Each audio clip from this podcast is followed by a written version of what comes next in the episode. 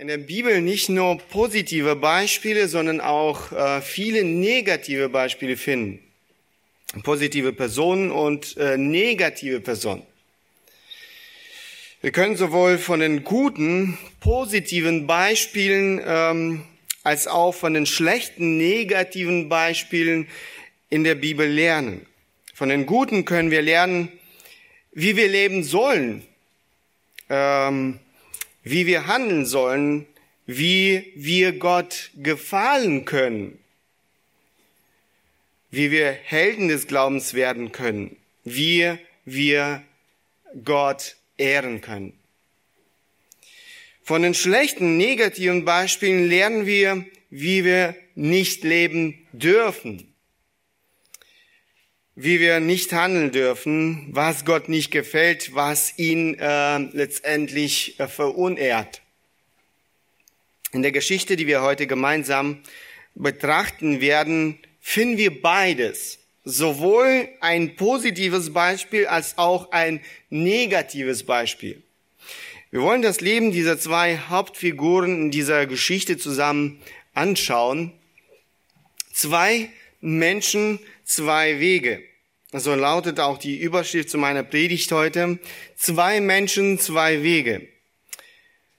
Ich bete und hoffe, dass jeder von uns ähm, aus dem Leben dieser zwei Menschen für sein persönliches Leben etwas dazulernen kann. Lass uns diese äh, biblische Geschichte lesen.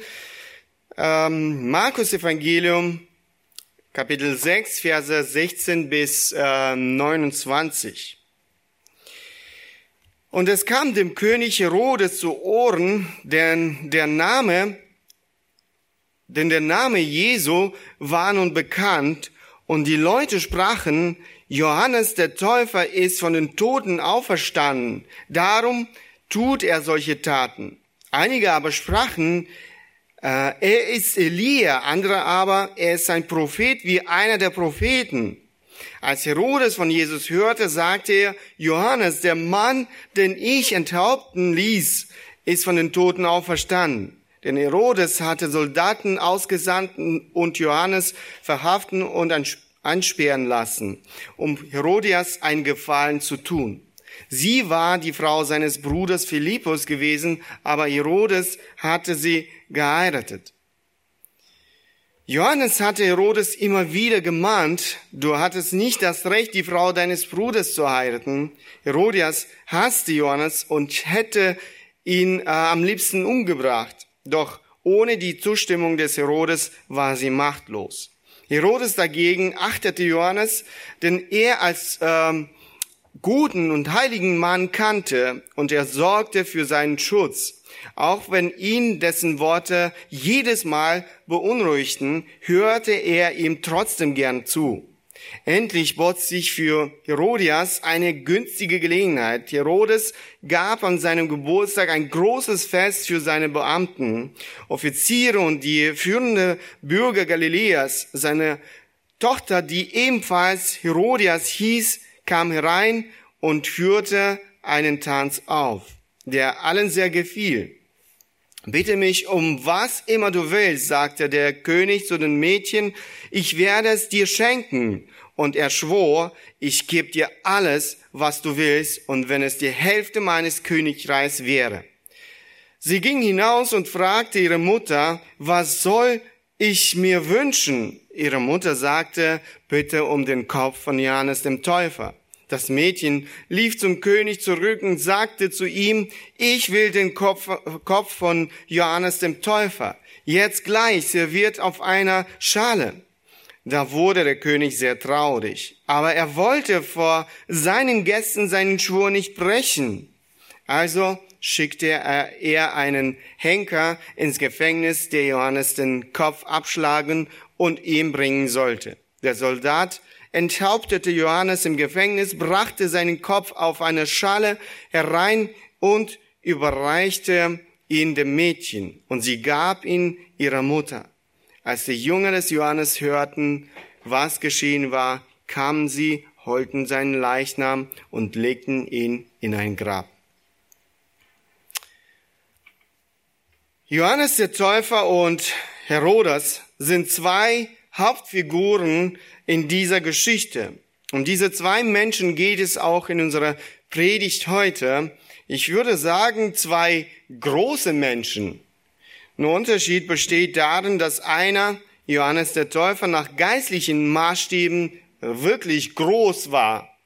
Jesus selbst sagt zu ihm, in Lukas Evangelium lesen wir, ähm, Kapitel 7, Vers 28, ich sage euch, von allen Menschen, die jemals gelebt haben, war keiner größer als Johannes.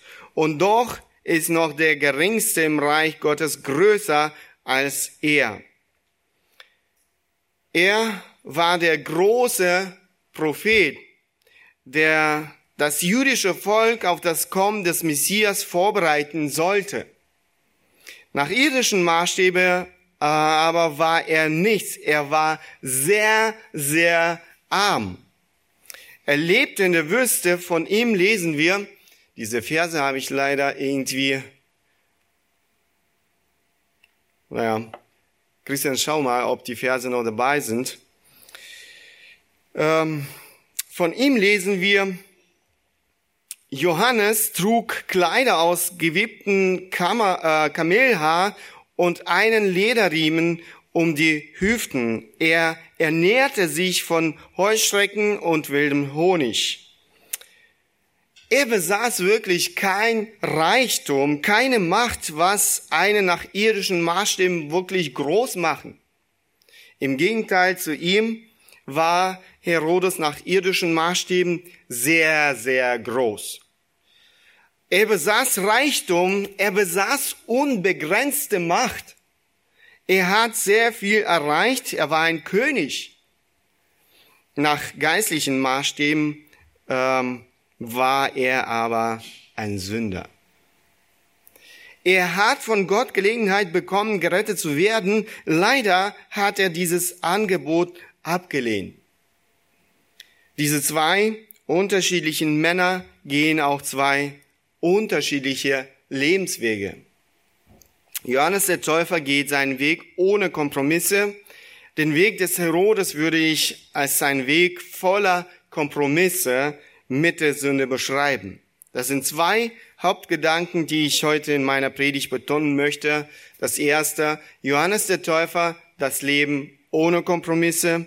Und äh, das zweite, worüber wir sprechen werden, Herodes, das Leben voller Kompromisse.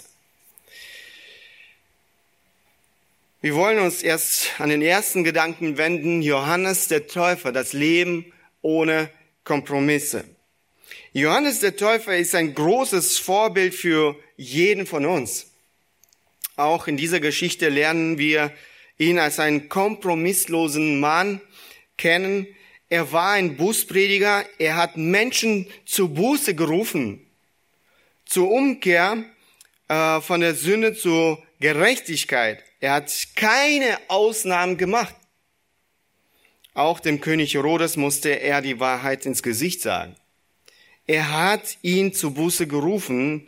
In Versen 17 äh, bis 18 lesen wir, den Herodes, den Herodes hatte Soldaten ausgesandt und Johannes äh, verhaften und einsperren lassen, um Herodias einen Gefallen zu tun.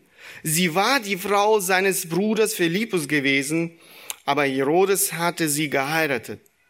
Johannes hatte Herodes immer wieder gemahnt, du hattest nicht das Recht, die Frau deines Bruders zu heiraten. Herodes lebt in der Sünde. Er lebte mit der Frau seines Bruders. Zur Festnahme kam es deshalb, weil Johannes zu Herodes sagt, gesagt hat, es ist nicht erlaubt, dass du die Frau deines Bruders hast. Diese Ehe war ein Verstoß gegen das Gesetz Gottes. Das lesen wir in äh, 3. Mose, Kapitel 18, Vers 16. Du sollst nicht mit der Frau deines Bruders schlafen, sonst entehrst du deinen Bruder. Der Verstoß wird nach 3. Mose 20, äh, Vers 21 mit äh, Kinderlosigkeit gestraft in der Tat ist die Ehe des Herodes Antipas äh, mit Herodias soweit wir es wissen, kinderlos geblieben. Johannes der Täufer machte keine Ausnahmen. Es war sehr mutig, dem König die Wahrheit ins Gesicht zu sagen. Er wusste ganz genau, dass ihm es das Leben kosten kann. Aber auch das hat ihn äh, nicht angehalten. Er hätte schweigen können. Er tut es aber nicht. Er steht zum Wort Gottes, er steht zur Wahrheit. Seine Predigt ist kompromisslos. Er lässt sich nicht beeinflussen und bevorzugte niemanden. Er lehrte die Wege Gottes ohne Ansehen der Person. Apostel Paulus ähm, sagt, wir lesen das äh, in Galater 10, Vers 1, wie ihr, äh, wie ihr seht, geht es mir nicht darum, Menschen zu gefallen. Nein, ich versuche Gott zu gefallen. Wollte ich noch Menschen gefallen, wäre ich kein Diener von Christus. Das Gleiche konnte man auch von Johannes dem Täufer sagen. Er hat nicht versucht, Menschen zu gefallen, sondern Gott. Er war ein Diener Christi. Wie ist es mit uns? Stehen wir genauso äh, mutig und wirklich kompromisslos zur Wahrheit? Wir sind auch berufen, die Wahrheit zu sagen. Die Wahrheit zu predigen. Wir sollen es ohne Ansehen der Person äh, tun und nicht um Menschen zu gefallen, sondern allein Gott. Oft sind solche Menschen unbeliebt, aber das ist auch ein Preis, äh, den wir für die Wahrheit manchmal zahlen müssen.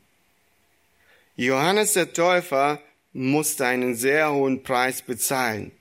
Erst die Freiheit, dann aber auch das Leben. 1. Petrus 3, 14 lesen wir, doch selbst selbst wenn ihr dafür leidet, dass ihr das Richtige tut, Gott wird euch dafür belohnen. Also habt keine Angst und seid unbesorgt. Wir müssen damit rechnen, dass es uns etwas kostet, wenn wir die Wahrheit sagen. Es kann sein, dass ich Arbeit verliere, wenn ich äh, meinem Chef äh, die Wahrheit sage. Es kann auch sein, dass ich ausgelacht und verachtet werde, wenn ich meinen Mitschülern in der Schule die Wahrheit sage. Wir sind berufen, auch in der Gemeinde, einander zu ermahnen, zu korrigieren, Wahrheit zu sagen und das wiederum ohne Ansehen der Person. Das heißt unparteiisch, nicht um Menschen zu gefallen, sondern allein Gott. Epheser Kapitel 4, Vers 25 lesen wir, hört auf zu lügen, sagt einander die Wahrheit, weil wir alle zusammengehören. Leider sind wir da oft sehr parteiisch. Es gibt Menschen, da haben wir kein Problem, sie zu ermahnen, ihnen die Wahrheit zu sagen. Es gibt aber auch andere Menschen, da fällt uns schwer, die Wahrheit zu sagen und sie zu ermahnen. Wir meiden die Wahrheit, wir schweigen, obwohl wir ganz genau wissen, das ist falsch, was diese Person tut oder sagt, aus verschiedenen Gründen, vielleicht weil diese Person eine Autorität besitzt oder ich bin mit der Person verwandt, vielleicht habe ich Angst, meine Beziehung zu der Person zu zerstören. Es gibt auch viele andere Gründe, warum wir die Wahrheit nicht sagen. Leider passiert das viel zu oft in unserem Leben. Lasst uns heute es äh, wirklich von Johannes dem Täufer lernen, mutig und kompromisslos die Wahrheit zu sagen, auch wenn, wenn wir einen hohen Preis dafür bezahlen müssen. Wir finden viele Beispiele in der Bibel, wie Gottes Männer ohne, wirklich ohne Ansehen der Person die Wahrheit gesagt haben und Gott damit verherrlicht haben. Zum Beispiel Prophet Nathan. Ähm, er überführte selbst den König David in der Sünde, als David Ehebruch begangen hat. Apostel Paulus tadelt den anderen großen Apostel, Apostel Petrus, für seinen falschen Verhalten, Heuchelei. Das kann man auch im Galaterbrief ähm, nachlesen. Es gibt aber auch äh, viele andere Beispiele. Gott will, dass wir die Wahrheit sagen. Aber wichtig ist, dass diese Wahrheit auch in der Liebe ähm, gesagt wird. Darüber kann man auch noch lange reden, wie wir das wirklich in der Liebe tun können. Ich möchte aber noch einige anderen Gedanken oder andere Aspekte in unserem Text hervorheben. Nicht nur die Predigt von Johannes dem Täufer war kompromisslos, äh, sein Zeugnis war genauso kompromisslos. Lass uns äh, den Vers 20 nochmal lesen. Herodes dagegen achtete Johannes, den er als ähm, guten und heiligen Mann kannte, und er sorgte für seinen Schutz, auch wenn ihn dessen ähm, Worte jedes Mal beunruhigten, hörte er ihm trotzdem gern zu. Also Johannes der Täufer hatte einen Ruf genossen, der untadelig war. Herodes kannte ihn als einen guten und heiligen Mann, lesen wir. Es gab nichts im Leben von Johannes dem Täufer, was man ihm vorwerfen konnte. Dafür achtete Herodes äh, den Johannes den Täufer und hörte ihm gerne zu. Dieser äh, guter Ruf ähm, hat seinen Worten Autorität verliehen. Was für einen Ruf bei den Menschen haben wir? Was reden Menschen von uns?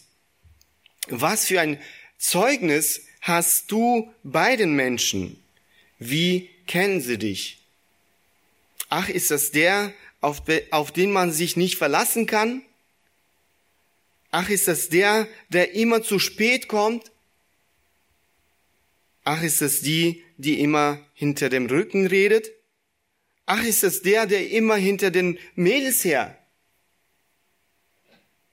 Oder können sie auch von dir sagen, dass du ein guter und heiliger Mann oder eine gute und heilige Frau bist? Menschen werden auf uns nicht hören, wenn unser Leben unseren Worten ähm, widerspricht. Und umgekehrt, Menschen werden auf uns hören, wenn unser Leben unseren Worten nicht widerspricht. Ich glaube, Heinz Weber, ein Lehrer bei uns auf der Bibelschule, hat oft gesagt, was du bist, streit so laut, dass ich nicht mehr höre, was du sagst. Was du bist, streit so laut, dass ich nicht mehr höre, was du sagst. Wie kennen dich deine Arbeitskollegen, deine Mitschüler, dein Ehepartner, deine Kinder, dein Nächster? Was können sie dir vorwerfen? Du wunderst dich vielleicht, warum keiner auf dich hört. Es könnte sein, dass der Grund dafür ist, deine Worte haben keine Autorität. Dein Leben entspricht nicht dem, was du sagst. Ich habe mal mit einem Mann gesprochen, es ging in diesem Gespräch um seine Beziehung zu seinem äh, Sohn. Er hat gesagt, so einen Satz, den ich nicht vergessen konnte. Ich sage meinem Sohn immer, tu das, was ich dir sage und, äh, und tu nicht, was ich selber tu. Ihr habt verstanden, ja? Äh, ich sage meinem Sohn immer, tu das, was ich dir sage und tu nicht, was ich selber tu. Er muss das selber zugeben, dass es nicht funktioniert hat. Sein Sohn hat nie das getan, was sein Vater gesagt hat, sondern das, was sein Vater getan hat. Die Worte des Vaters hatten keine Autorität. Gott will, dass wir einen guten Ruf bei den Menschen haben und ihn damit verherrlichen. Wir wollen jetzt ähm, eine zweite Hauptfigur in unserem Text anschauen, mit der ist auch mein zweiter Hauptgedanke in diesem Text verbunden. Herodes, ein Leben voller Kompromisse. In dieser Geschichte lernen wir noch eine Person, noch eine äh, Hauptfigur kennen. Wer war dieser Herodes? Er war ein Sohn von Herodes dem Großen und dessen samaritischen Frau ähm, Maltake. Als sein Vater starb, erhielt er Galiläa und Perea. Dort herrschte er von äh, 4. Äh, vor Christus bis 39 nach Christus, also die ungewöhnliche lange Zeit von 43 Jahren. Herodes gilt als das intelligenteste der überlebenden Kinder von Herodes dem Großen. Er war ein glänzender Diplomat, aber er konnte auch listig und bösartig handeln. Jesus nennt ihn deshalb einen Fuchs. Äh, Lukas Evangelium Kapitel 13, Vers 32. Herodes ein Mann, der ständig Kompromisse mit der Sünde eingeht. Er lehnt Gott nicht ab, aber Gott stand in seinem Leben ganz am Rande. Äh, seine eigenen Wünsche, Begierden regieren, regieren in seinem Leben er heiratete die Frau seines Bruders und begeht somit den Ehebruch. Er heiratete oder er heiratet die Frau seines Bruders. Nichts kann ihn an, ähm, anhalten. Aber dann taucht dieser Johannes der Täufer auf und ähm, beschuldigt ihn, Gottes Gesetz verletzt zu haben. Wahrscheinlich macht Herodes sich Sorgen um seinen Ruf bei den frommen Juden. Dieser Johannes mit seiner Wahrheit könnte seinen Ruf zerstören. Was macht er? Er trifft eine falsche Entscheidung. Anstatt Buße zu tun, sperrt er Johannes den Täufer in eine Festung östlich vom Toten Meer ein. Gott schenkt ihm Gelegenheit, sein Leben in Ordnung zu bringen. Er geht aber die äh, oder er äh, geht aber dieses Angebot nicht ein. Er spielt weiterhin mit der Sünde. Wir lesen, dass Herodes oft ähm, mit seinem Gefangenen Johannes dem Täufer Gemeinschaft hat. Er hörte gerne auf Johannes den Täufer, auch wenn diese Gespräche ihn beunruhigt haben, lesen wir. Wahrscheinlich hat er vielen seinen Ratschlägen gefolgt, aber mit dieser Sünde wollte er nicht brechen. Wisst ihr, dass Gott öfters auch in unserem Leben solche Menschen wie Johannes der Täufer schickt? Die Frage zu uns, wie reagieren wir auf solche Menschen und ihre Botschaft? Es ist Gott nicht egal, was in unserem Leben geschieht. Es ist ihm nicht egal, dass wir verloren gehen, dass wir in der Sünde leben. Er möchte uns zu Buße führen. Er möchte, dass wir unser Leben in Ordnung bringen und von ihm korrigieren lassen. Wir kommen nicht weiter, bevor wir mit der Sünde nicht brechen. Wenn Gott heute dir etwas zeigt, was du in Ordnung bringen musst, dann tu es. Schiebe es nicht auf später.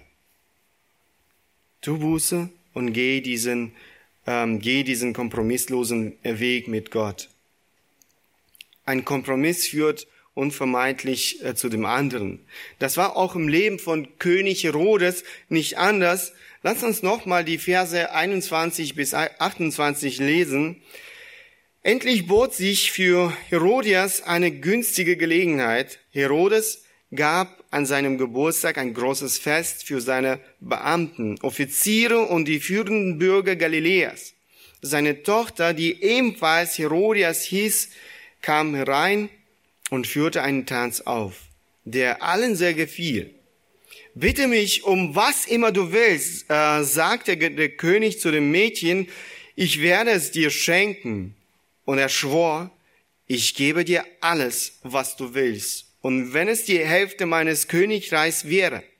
Sie ging hinaus und fragte ihre Mutter, was soll ich mir wünschen? Ihre Mutter sagte, bitte um den Kopf von Johannes dem Täufer.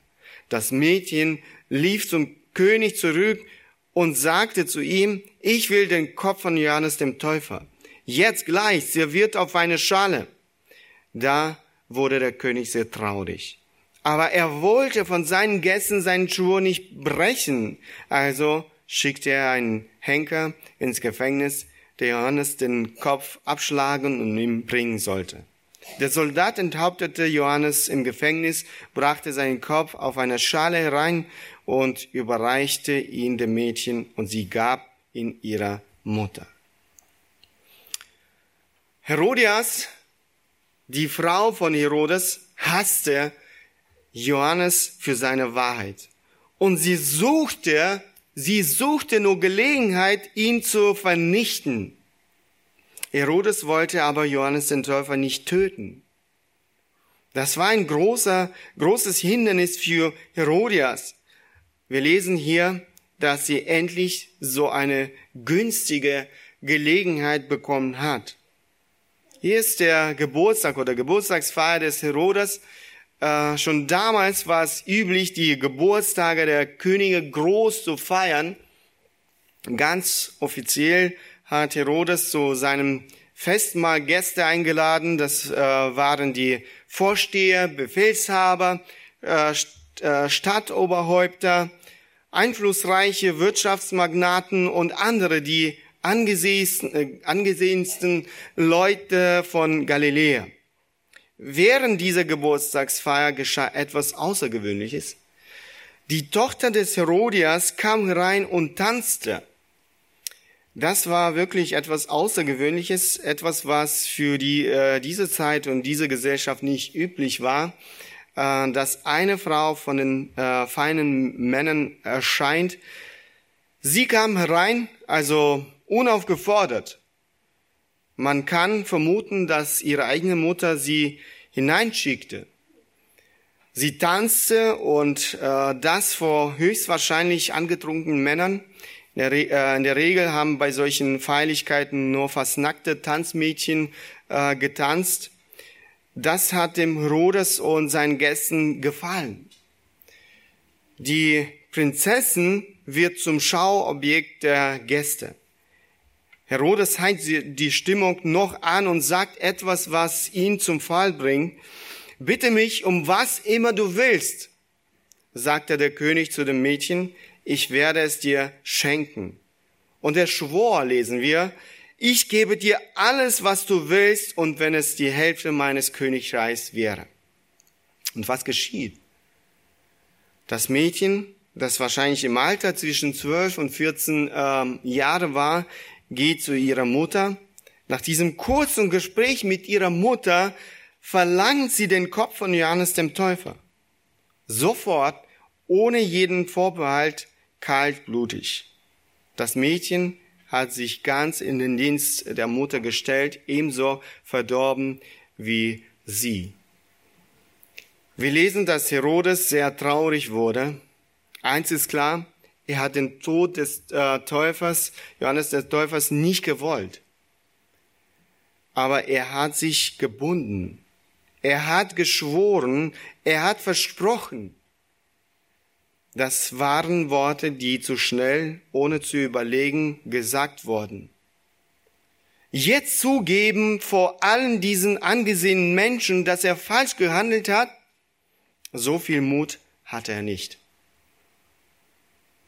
Das Angebot zum Umkehr war noch da, aber er trifft schon wieder eine falsche Entscheidung. Er geht schon wieder einen Kompromiss ein. Warum? weil er Angst hat, in den Augen dieser Menschen sein Gesicht zu verlieren. Nicht Gottesfurcht, sondern Menschenfurcht treibt ihn zu dieser, äh, zu dieser Entscheidung. Er trifft seine Entscheidung, Johannes der Täufer muss sterben. Was treibt uns in unseren Entscheidungen? Gottesfurcht oder Menschenfurcht? Wollen wir Gott oder Menschen gefallen? Tun wir das, was Menschen von uns erwarten oder das, was Gott von uns erwartet? Wir haben manchmal Angst, nicht mehr in dieser Gesellschaft, äh, sei es bei den Arbeitskollegen, Mitschülern äh, oder Nachbarn, anerkannt zu werden. Wir versuchen uns äh, diesen Menschen anzupassen, anstatt kompromisslos sich zu Gott bekennen und das tun, was Gott von uns erwartet. Unser Bibelschule, äh, Bibelschullehrer Heinz Weber hat uns äh, mal von seinem Sohn erzählt. Sein Sohn war äh, mal bei, bei einem Geburtstagsfeier von einem seiner Mitschüler. Und seine Mitschüler haben an diesem Tag einen Film angeschaut. Es war kein guter Film. Äh, als sein Sohn es äh, erfahren hat, setzte er sich mit dem Rücken zum Fernseher hin und hatte sich nicht angeschaut. Er hat es nicht mitgemacht, weil er Gottesfurcht hatte. Seine Eltern waren nicht da. Er hätte es auch anschauen können, er hat es aber nicht getan. Ja, er war der Einzige, der so gehandelt hat. Alle anderen haben ihn wahrscheinlich ähm, ausgelacht, äh, ihn äh, für komisch gehalten. Er war aber sehr mutig. Er hat sich keinen Kompromiss mit der Sünde erlaubt. Er hatte keine Menschenfurcht, sondern Gottesfurcht. Im Falle mit Herodes war es anders. Herodes erlaubt sich immer wieder Kompromisse mit der Sünde und trifft ähm, falsche Entscheidungen. Das Angebot der Gnade Gottes, äh, der Vergebung war da. Er hat es aber nicht angenommen. Später lesen wir, dass auch Jesus, als er festgenommen wurde, vor Herodes stehen musste. In Lukas Evangelium Kapitel 23 kann man das nachlesen. Herodes war sehr neugierig, was er ihm sagt. Er hat äh, ihm Fragen gestellt. Er wollte ein Wunder von ihm sehen. Aber er hat kein einziges Wort, kein einziges Wort mehr von Jesus gehört. Er war der Einzige, mit dem Jesus überhaupt nicht gesprochen hat. Herodes hat das Angebot nicht angenommen und jetzt war es für ihn zu spät. Gott sagt, ähm, äh, wir lesen das in ähm, Saharia Kapitel 7, Vers 13, und wie sie nicht hörten, wenn ich sie rief, so hörte ich sie nun nicht, wenn sie mich riefen, spricht der Herr, der Allmächtige. Gott bittet seine Gnade an und erwartet, dass wir dieses Angebot annehmen. Aber wenn wir es nicht annehmen, könnte es passieren, dass Gott zu uns nicht mehr spricht. Er schweigt, weil es dann zu spät gibt. Zwei Personen haben wir uns ähm, haben wir ein bisschen näher kennengelernt. Zwei Lebenswege, die sehr gegensätzlich sind. Johannes der Täufer, das Leben ohne Kompromisse und Herodes, das Leben voller Kompromisse. Ich will nur, nur noch eine Frage uns stellen. Welchen Lebensweg gehst du?